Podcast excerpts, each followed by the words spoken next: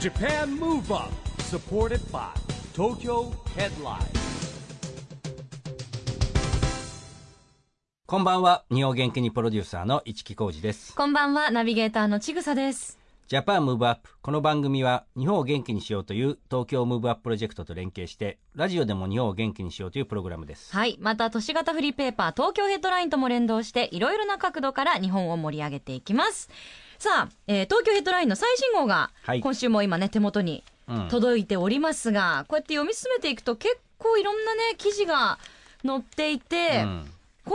になると、トレンドギア、あこれはねいろんなお得情報がねねいっぱい集まってる載ってる、ページですね幅広く食、エンタメ、うん取り揃えてありますが音楽関係の記事も結構多いんですよね、東京まあヘッドそうライでンっすて。ねあのうんうんーエンターテインメントがね、えー充実しておりますから、うんはい今回も、えー藤井フミヤさんのカウントダウンライブだったり、うんエミーさんのアルバム情報などなど、はいトレンドギアのページにも載っておりますが、はいまあ音楽といえば市木さんはディスコ評論家でいらっしゃいますからそうですねディスコミュージッ昭和クの、ええ昭和のディスコ評論家そうですよね音楽もまあどんな感じだったかっていうそのムーブメント自体にも精通してらっしゃると思いますが、どうでしょう今第3次ディスコブームでなん言いでますすよねね。いや僕はよくわからないんですけども、うんまあ、あれディスコイベントとかうんディスコミュージックとかっていうのが結構ねやっぱりこう聞きますよね、うん、そもうてはやなんでされすてるよというかはい、今日はそんなまさに第3次ディスコブームについても詳しく、うんえーご存知な方ゲストにお招きしております、はいアラフォーアラフィフ世代の 80s ディスコムーブメントのカリスマ DJ オッシーさんオッシーさんはですね現在も多くのディスコイベントとか企画したり出演してる DJ なんですけども、はいまあ、歴史が長いじゃないですかだから本当に、まあ、僕らもディスコ世代ですけどもうだから30年以上やってるんじゃないですか DJ うーんね以前も一度番組にはお越しいただいていますが、久しぶりのご登場になりますこの後は DJ オッシーさんをお迎えしますジャパンムーブアップサポーテッドバイ東京ヘッドラインこの番組は東京ヘッドラインの提供でお送りします JAPAN MOVE UP それでは今夜のゲスト DJ オッシーさんですようこそいらっしゃいましたよ皆さんこんばんはディスコミュージックで日本を元気にしています DJ オッシーですよろしくお願いしますろしくお願いしますお招きいただきましてありがとうございますこちらこそオッシーんさんね昨年の3月以来そうのはでいすよご出演ということで少しご無沙汰しておりましたこがの番組大好きですかなりかなりご無沙汰じゃないですかもう1ね年以上え久経しっぶてりに嬉しいですねこちらこそ前回は確かあのノンストップミックス CD のえーディスコトレインをうんリリースした時に呼んでくださったんですよねうんそうそうはいありがとうございますなんかほらいろんなとこでイベントしてるからなんか久しぶりって感じしないですよ感じねがしないですはねいオッシーさんと話してるとねうん今なんか第三次ディスコムーブということですがそうなんですか第三次ディスコムーブどうなんですかそのディスコに関してはもう私よりも市木さんの方が全然大先輩で私らのボスのです評か論らね家ですからね、ええでも今のディスコはよくわよくかわかんんなないでいですすねね僕ねだからあー今のシーンを一番ご存知なのはきっと DJ オッシーさんですようんあねうんそうですよそうですね、えー、82年からディスコ DJ デビューをして、んえまあ、現在に至るまで、うんずーっと、 えー、絶やすことなくうん回し続けてますすよ、ごいですよずそっれとは現場にいらっしゃいますものね、現場の移り変わまさりに、 80年代90年代2000年代、んそして2010年代とこの約40年間弱をですね40現場を見てきて、えー今感じることはですね、えーかけてる音楽は、まあ、当然その80年代に流行った曲が中心なんですけども、うん踊る人たちが親子2世代というか、あーいわゆるもうえーリリアルなディスコ世代は今の50代が中心だとすると、うんその、えー息子さんお嬢さん、うんえーの世代っていうのは、まあえー、20歳ぐらいとか、うんそういう年代になってるわけですよね。うんなるほどね一緒になってディスコのフロアでうん親子2世代が楽しめるような時代それが今の平成、えすーごい第よね3次ディスコムーブメントじゃないかなと思いでもます。僕は絶対娘息子とは行きたくないも んなんでで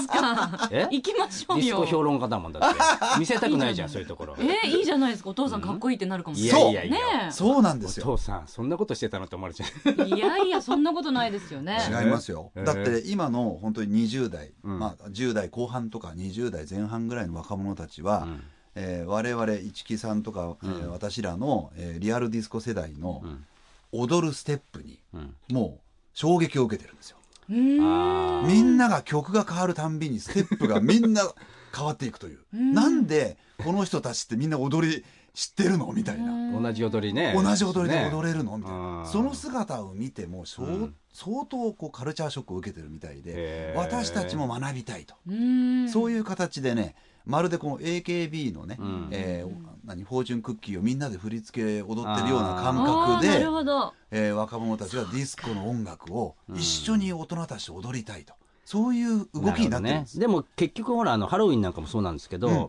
みんなこう騒ぎたいんだよね盛り上がりたいんだよね、友達とか仲間とねあと最近やっぱり簡単な振り付けでみんなで踊ってみましょうっていうムーブメント全体的にありますもんねそうですあー本当にその通り、でそれをこう動画に上げたりとかってみんな若う者んしてるからやっぱ踊りたいっていう欲はありますもんねありますよね、うんパピプペポ太郎じゃないけど ねあの本当に簡単な振りでみんなで一体感楽しむ、うんそれがディスコのこう楽しみ方の魅力の一つでもあると思うんですよなるほどね一体感がそこにあるってほあしいとやっぱりなんか今 DJ ブームですよねああ DJ そうもですねなスんかクールとかもありますもんねとにか今く DJ がお多いんじゃないかなと思うぐらい、うんまあ、オッシーさんみたいなプロフェッショナル DJ だけじゃなくてですねなんか趣味で DJ に入ってきて、そういう人たちがこう自分たちで集いをねうんパーティーやるのに自分でも回してるみたいなうん世界の広がりもありますようんね。ありますね、DJ も確かにブームになってきたよね、うんあの機材がねすごく安価に手に入るような時代になった、あーなるほどねそれがまああの DJ 業界でいうとその機材の技術革新的なうん時代でもあると、うんこれがまあ平成ディスコムーブメントの、えー一方で一つかもしれまそせんういうことですねうんはいあと昔みたいに重いレコードたくさん持ってなくても、今いろいろ音源の携帯も変わってきましたそもうんねなんですよそういうこう持ち運びが便利であー確かねにうん軽くなったとかうんそういうこともその機材の技術革新うんムーブメントになってるんじゃないかなと一思い般まのす人がね始。めやすいかもしれないですね、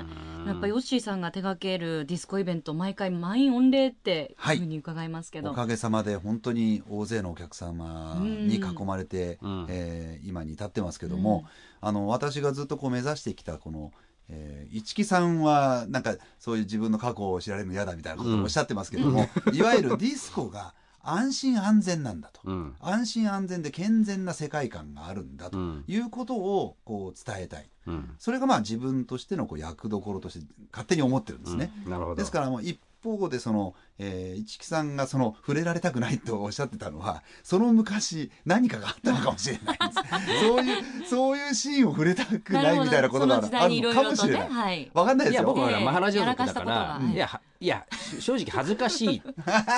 気持ちそだかそちららだけデねィスクイベントとか行くんだけどうん踊らないですもんだからあー踊らなうんなんか恥ずかしい踊るの恥ずかしいもんで当時はバリバリ踊ってらした踊ってたよ流わー行りの踊りとかがあったら見てみ全た部いマスターしなきゃいけないみたいな世界じゃないですかへーであるあのプリンスディスコってイベントねこれあの公開収録もやったことあるんだけど、はいに行きました踊ってなかったその世代五木ねさんみんなこう引っ張手引っ張られて僕一回ダスンステーフジにロ上アげにらねれたんだけど、でもそれもねすげえ格好悪かったんですけど男性だから降ろされ たの連れてかれ降ろされみたいな、ね、もう行くのも嫌だって無理やり連れてかれたよう本当にに降ろされちゃったし大怪我ですね、うん、だからねお踊るのすごいね嫌いじゃないんですけどちょっと恥ずかしいの、うーんっていうのありますねまあ一木さんは当時からディスコ全盛時代からもういわゆるプロデューサーでいらっしゃったわけですよ、うんもう今でいうオーガナイザーという言なる葉ほがど結構ね、うんあの一般的に浸透してますけども当時オーガナイザーっていう名前はそうはなかったですそようですねね、それうんを、えー手掛けられていたもうパイオニアです。うんもう、うんディスコを運営する側でいらっしゃったから自分が遊ぶというよりもむしろ企画してプロデュー楽スしてしい場を作るですねう。んそうそういう場を提供されていた側だからね、うんであの、うんオッシーがやったなんか東京タワーの展望フロアってこれだいぶ昔に僕もうんもう何十年前前にやったことあるんですけど最近またこれ東京タワーのはいやられたわけですか、東京タワー展望台、はえーあと東京スカイツリー、はい羽田空港、羽田空港へえーそういったこう、えー今までこうディスコと呼ばれたところじゃない、ディスコイベントが、えー成立していなかったこういう場所で、えへーーディスコイベントを多々手掛けてきましーたこれは何普通にいわゆるターンテーブルとか D- DJ ブースというか作って、はいまあ、東京タワーだったらこう、ね、エレベーターって当然ながら上まで上がんなきゃいけないわけじゃないですか、そあそこがディスコになるんですかそうなんですへー全体的に全体的夜に、ね、景を見ながら、わーすごいロマンティックなねシチュエーションでした羽田空港もそうでしたしそれ時間は何時ぐらいのえーっとねイメージ東京タワーで開催したのは、ええー7時ぐらいから10時ぐらいまでの間ですよねへうーあその間は普通に展望台上がってる人はどんどん上がってくる上がってくるあーなるほどねそのままディスコにえー知らないでなだれ込むことができる、貸し切りとかじゃなくへーてだから要はじまあ本当にそうそう誰でも空間がそうなんです BGM というかもうそうですえあーなるほどねすごいただ音量的にはもう大きな音量を出して、まあへー本当展望フロアがダンスフロアに様変わりみたいへーなそんな感じですごくロマンティックなデなるほどねィスコパーティーがありました、へーはい空港はどんな感じだったんですか空港も、えー滑走路を見ながら、滑走路えなんだ、へーーあの羽田空港初となるディスコパーティーっていうのがう開ん催されへーてこれも大変盛り上がりましてねなるほどはいいやだからね僕もその2020年に向けてそういう東京ナイトシーンの復活みたいなねあのやっぱりイベントやろうと思ってるんですよで面白いですよねもうぜひねオッシーさんとちょっとやんなきゃいけないなとありがとうございますうんあとはつい先日ねういや今年の夏ですね、ええー AOR のえうんミックス CD っていうのをリリースしたんですけども、そのリリース記念パーティーっていううのがん船でやったんですよ、やる大型客船シンフォニークルーズ戦場パーティーま戦た場パーティ僕ー僕らが学生時代にやってたババブルエゴーの映画の世界ですよもうそこうれあのバブルエゴーのあの世界観ですそれを、えーリリースパーティーとしてやりましてへーやるシンフォニークルーズっていうのはあの大型客船で250名ぐらいが入るんですけどうも、んもういい大人の皆さんがうんおしゃれをして、うんそれで、えー船の中であとデッキの両方を使って懐かしいですねえー AOR ディスコナイトみたいな、うんそんな感じでこう開催しまして大変盛り上がりました、ええ盛り上がるでしょうね、ね贅沢ですよねそうやっておしゃれして、うん、あの楽しみに行くイベントってあるといいですよねそうじゃないですかやっぱり、うんせっかくねあうのん女性の皆さんなんかね今このファッションの秋ディスコの秋というふうに私呼んでますけども、うんあのおしゃれな洋服を買ったはいいけど、うんうん気に着ていく場所そうがなないかなか機会がない、こういう機会がないっていう人うん本当に大勢いらっしゃると思うんですうよ、ん、そういう方々のためにはこの最近のディスコ大人のためのディスコパーティーっていうのはもう絶対お勧めしまうす、ーんで場所も大事ですよねやっぱ綺麗な場所じゃないとね,、ね、テンション上がる場所っていうのがまたいいですよそうだね。ねでもこれからのシーズン、また年末に向けてもイベント多いんじゃないですか。はい大晦日も含めて大晦日の手前もまたホテルディスコがあったりとかあ、ああホテルディスコ。はいうん大型のディスコグランハイアットト東京のやつですかはいそうですあへーはい六本木のはいこグれがランドハイアット東1300京。人ぐらい入るんですねえー、へー1300人。すごいですすごい規模ですね。見に行こうかなぜひね28日いぜひいらしてください、これとご案内12月の28日、 12月28日ですねですえーその名も We Love。 We Love 80s ディスコはいいいですエイティーね。ズディスコちぐさわからないでしょ私でも80年生まれなんです。 80年生まれ80年生まれ。だから、いやなんとこなく、れもびっ80くり80年生まれ 年、1980年生まれ。 若いですね結構ねありがとうございますへーなんで。お若いですよちぐさちゃん80歳80歳80歳では まだ80歳まではまだちょっとありますなるほどね80年生まれでございますんで、行ってみたいと思いますそしてさらにオッシーさんによる最新ノンストップミックス WeLoveDisco もリリースされたということで、こちらおめでとうございおめでとうござまいすますありがとうございます。おかげさまで、えー10月の26日にリリースしうたミんックへース CD なんですけども、はいこのミックス CD がですね、うんえー10月の29日付で Amazon ダンスチャートで1位になりました。おおーーすごいおめでとうございまそれでソウル R&B チャートでは3位、ーそこまで行きました。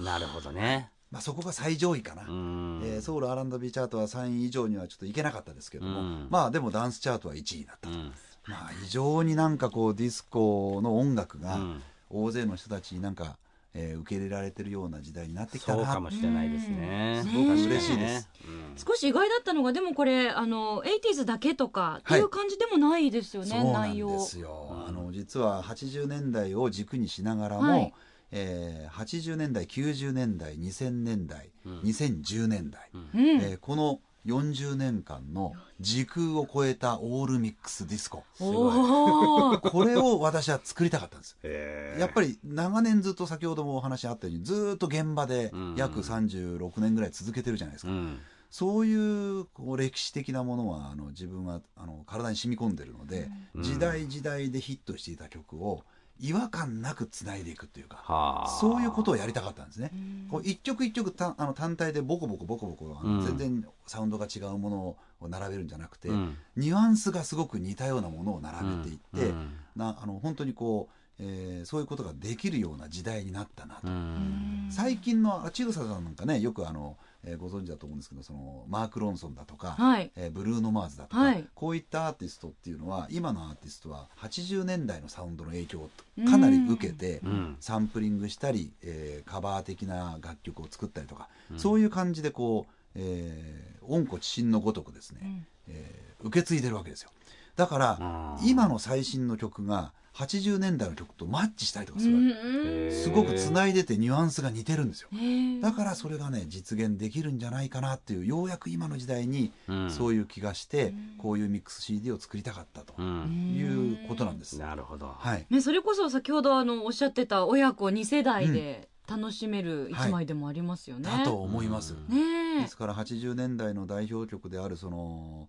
えーシャラマーというアーティストのう「んナイト・リメンバー」という曲も入ってますし、うんえーロビン・シックの「ウーララ」っていうね、R&B 調の曲が入っていたり、えー今の最新ナンバーの、えー EDM と言われてる Z のナンバーとか、うんアリアナ・グランデとか、へーこういう曲も入れてるわけですよ。でもずーっと通して聴いてると自然にそれが流れていくようなことを目指して作りました。なんか今世界の中でねアメリカとか、まあ、ヨーロッパはなんだっけあのいいんイミザじゃなくてイビザイビザイビザ、ははいい、イビザって要はクラブですかあれクラブですね、うんはい世、界的にやっぱりどういうトレンドなんですか今世界的にはやっぱり EDM が主流になってますよね、あー少し少しこう人気落ちてはきたとは言え,、まうん言えますけどもただやっぱり全世界的には EDM、うんクラブマーケットになってますよねなるほどね、はい、やっぱりほらこうね2020年に向けていろんなインバウンドとか外人の人たちもね楽しめる六本木のね、うんイベント作りたいなとそうです思ねったわ外けです国よの方も楽しんでいただけると嬉しいですよね。先ほどご紹介いただいた、はいそのグランドハイアット東京年末の「はい WeLoveATs ディスコ」っていうのは、はいインターナショナルなんですよ雰囲気が。ああの六本木の,、ええまあ、あのホテルというあうのんシチュエーションもあって、うん外国人の方がうわーっと来るんですよーなるほどそこに当然日本人も、えー半分以上いへてーもうまるでなんかこうオリンピックの選手村のごとくのへー雰囲気になってそれはホホテルが主催するんですかそうですホテル主催でまあホテルもそういう時代ですねでもねね確かにね3階グランドボールルームです。へー約1300人ぐらいの本当にこう無国籍のインターナショナルなえー人ちょたっちとやがっぱりうわーっとけ見学に行かなきゃダメですねこれねねえそうですね。 80年代ディスコミュージックで盛り上がります。はいうんじゃあそんな DJ オッシーさんのプレーを想像しながらですね、ぜひ「WeLoveDisco」から数曲お聴かせいただきたいんですがじゃあ、あのせっかくですから、はいノンストップでこのままずっとかけていただきたいなという気持ちも込めて、はい1曲ありが目とうございます、えーシャラマーのナイトリメンバーからスタートしますので、ここからの雰囲気を聞いていただきたいと思います。 Japan Move Up DJ オッシーさんによる最新ノンストップミックス We Love Disco をお届けしております、せっかくなんでこのままノンストップで引き続き聞きながらお話も伺っていきたいと思いなんますかディスコトレインみたいですねなんかねま あるりがとでうございます。ね、でもやっぱこうやって聞いてるとうずうずしますねなんかねそうですねだからさっき言った僕は今ちょっとね恥ずかしくて踊らないんですけどやっぱ曲を聴いてるとなんかこうねあのエネルギーが出エネル出てギーきねますよね出ますよね昔のことを思い出してっていうかねうん、だからやっぱり踊った方がいいと思うんですもんこのいや50過ぎたからこそ絶対そうですよ今まで最近踊ってなかったけどちょっとかっ踊こっつてけみちゃよううんでかすよねだなっかてらちょっとかっこつけちゃうかっこつけちゃうんですよかっこつけちゃう あれやってたんですかあえのトラボルタのこの指じゃあ上もうちょっ上下とかともうちょっと僕ら下の世ど代だうかいうら新一宿番の得意なステップは何ですかステップいやいろいろいっぱいあるんですよ曲によっなんてか全部上手にできるあんでのすか当時はなんかねうん何ヶ月かに一遍新しい踊りがで出てくるんですよでそれを一役覚えるんだけどまた覚えて何ヶ月かするとまた新しい踊りが出るわけ、ん六本木には Q ってディスコがあってそこよく黒人の人なんかが多くてそこがね発祥新しいダンサーだいたいそこから出てきたって言われたんだけど、で六本木教えてもらうんですかみビんいやな見て覚えるんですよ見て人を見て覚えるでだからおだ家でこっそり練習するんですか家で練習したこともあ る難しいやつはやっぱりねうですよん、でね鏡の前で踊るっていうかだからほら見られる見てほしくて踊るわけじゃないですかだって、うんうんね、うんで踊りができてうまいだけでモテてた時代だから、本あーそうですねうんいやいいいいですねなんかそういう話聞いてると、やっぱ楽しいさあ、えーそんな「WeLoveDisco」聴きながらお話に戻っていきたいと思いますが、CD だけじゃなくてオッシーさん当に本まで出ちゃ出ちゃった 本もはい。ディスコの力いいですねありがとうございますいいですねあのおめでとうございますえー私自身初の、えー長所といううん形になりました。記念すべき第1号なんですそうね。なんです。あのしかもですね、えーこの We Love Disco、このミックス CD と同じ日に発売したんです。すごい。同日に発売したってこれね全然決して狙ったわけでも何でもなく、えー本当に偶然発売日が一緒になったんですよ。えー結構これお知らせするの大変でした。なるほどね。ですよねええーこれはもうディスコの力というだけあってもう中はディスコ一色のはい、内容ですあのー実はですね、えー技術本ではなくて、うんいわゆるぎ DJ の仕方だとかね、うんえーテクニカルな話をするんじゃなくて、ーうんそのディスコミュージックとかディスコという世界が、うんえーもたらす社会的な影響だとか、うん社会的な効果だとかそういうことをこう伝えたかったんです。うんそれで自分のディスコへの思いとか、うんそのそういうこうエッセイ風な、えー感じで書きまして、んまあそれこそあのノンストップミックス CD じゃないですけどノンストップミックス感覚で、うんなるあほっどとねいう間に読み終えられると思います。うん意気読み、一気読み1時間15分ぐらいで読めると思います。えーはい、本当にね、でも写真もたくさん載ってますし、結構これオッシーさんのは青い春時代の写真とか、これは渋谷のキャンディーキャンディー DJ デビュー時代の写真ですわあこね。れ貴重ですよね、キャンディーキャンディー懐かしいですね。ね、こううんサーファーディスコ全盛時代と言われていた、はいみんなアロハシャツだとかファーラーのホップサックだとか、そううんエンゼルフライトとかそういったエンゼルフライトねえーうんコスチュームで皆さんディスコにほとんどの人たちがそういう同じファッションをしていた時代、今考えると末恐ろしいですけどねそみんな同じファッションなんだか ら同じなんですう。いや、当時のほら、JJ とかキャンキャンみたいなみんなそういう特集ですよ。へえ、なんだっけな、ハマトラとなハんだマっけトラえはい、そのファッション、ハマトラと、ハマトラって何の略称だったんですか、あれ。えー横浜トラディショ横ナル浜トラディショナルへか。えハマトラはどういう服装なんですか、で今のファーラーとか、なんか髪の毛も巻き巻きあ感じ。巻き巻き なゴージャスな感じゴージャスな感じ。へえまあそういった良き時代がありましたが、んまあ今は、えーその時代感をこういい形で引きうん。継ぎながら、ん受け継ぎながら、うんえー平成型に生まれ変わってるっていう感じですかね。だからね、やっぱりその大人の踊れる遊び場っていうのはなくなりましたよね、結構そうですよねまあ若者のククラブっていうのはいっぱいあるんでしょうけど、大人が、だからやっぱりヨッシーのイベントにね、人が殺到するんじゃないでしょうかね。うんうん大人も遊びたいですたもんね楽しいもんだってた確かに言ってるとうん楽しみたいですもんね、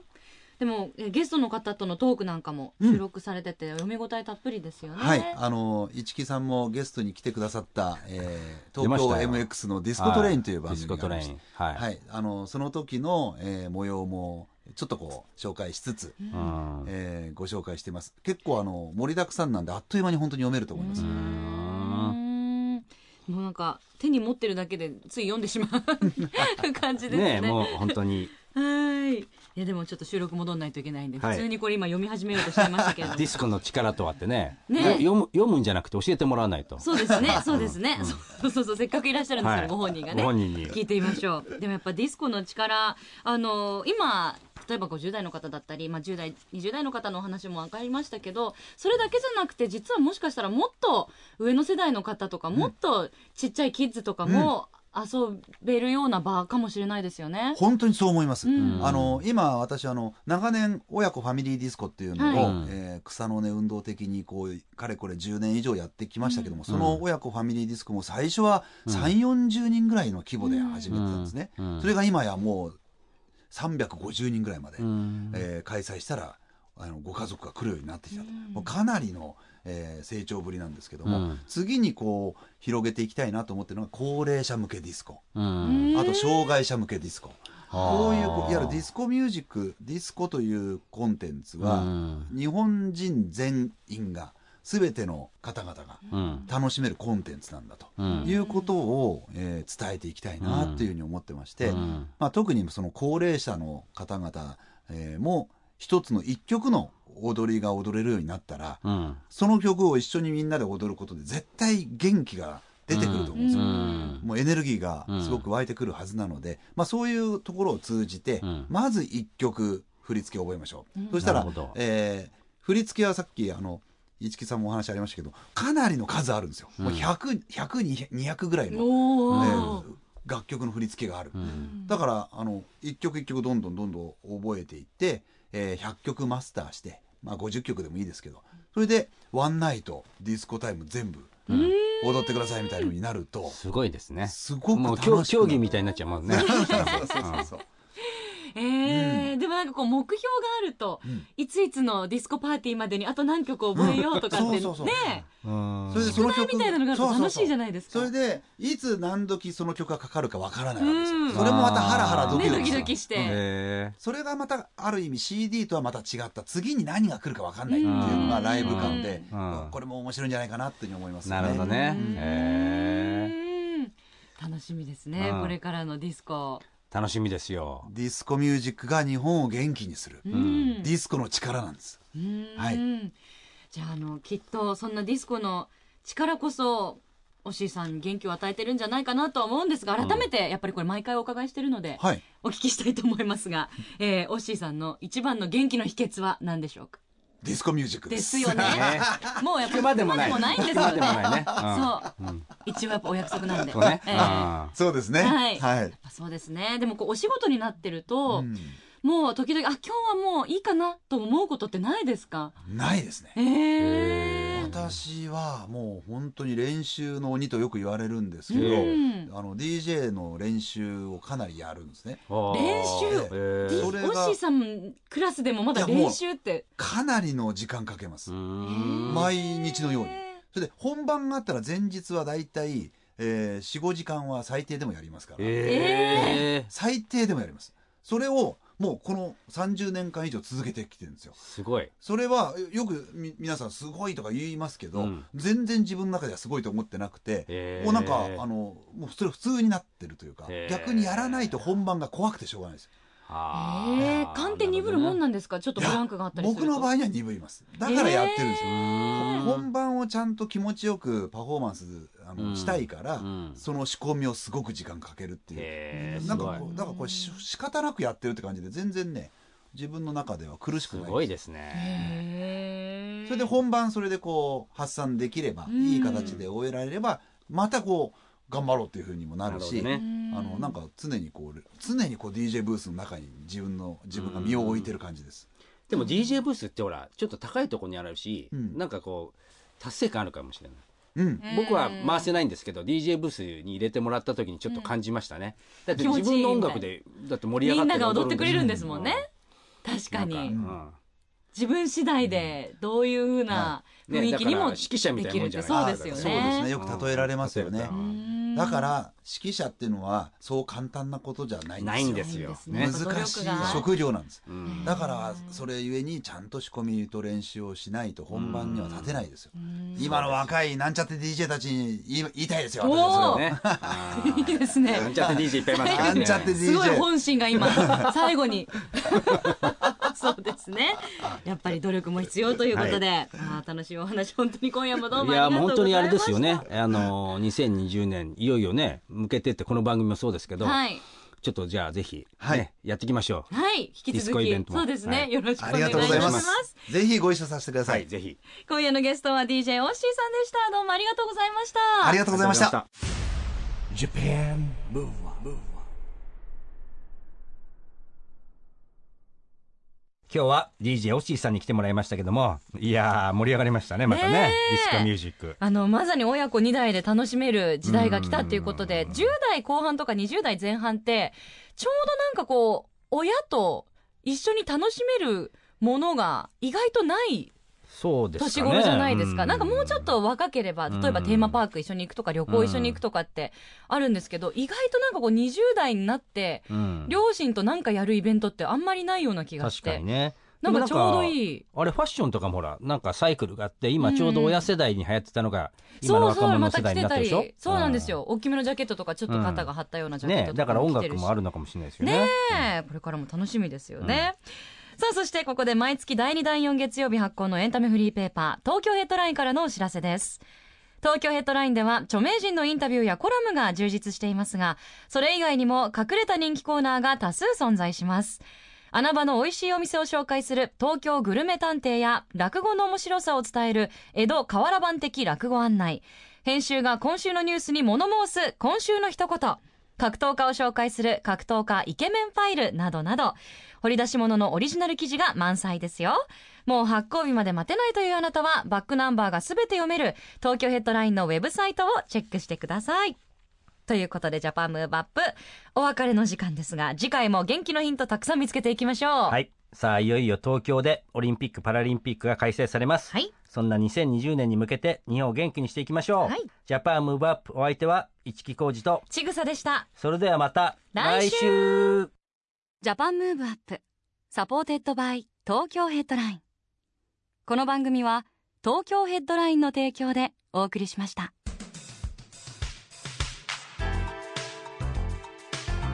Japan Move Up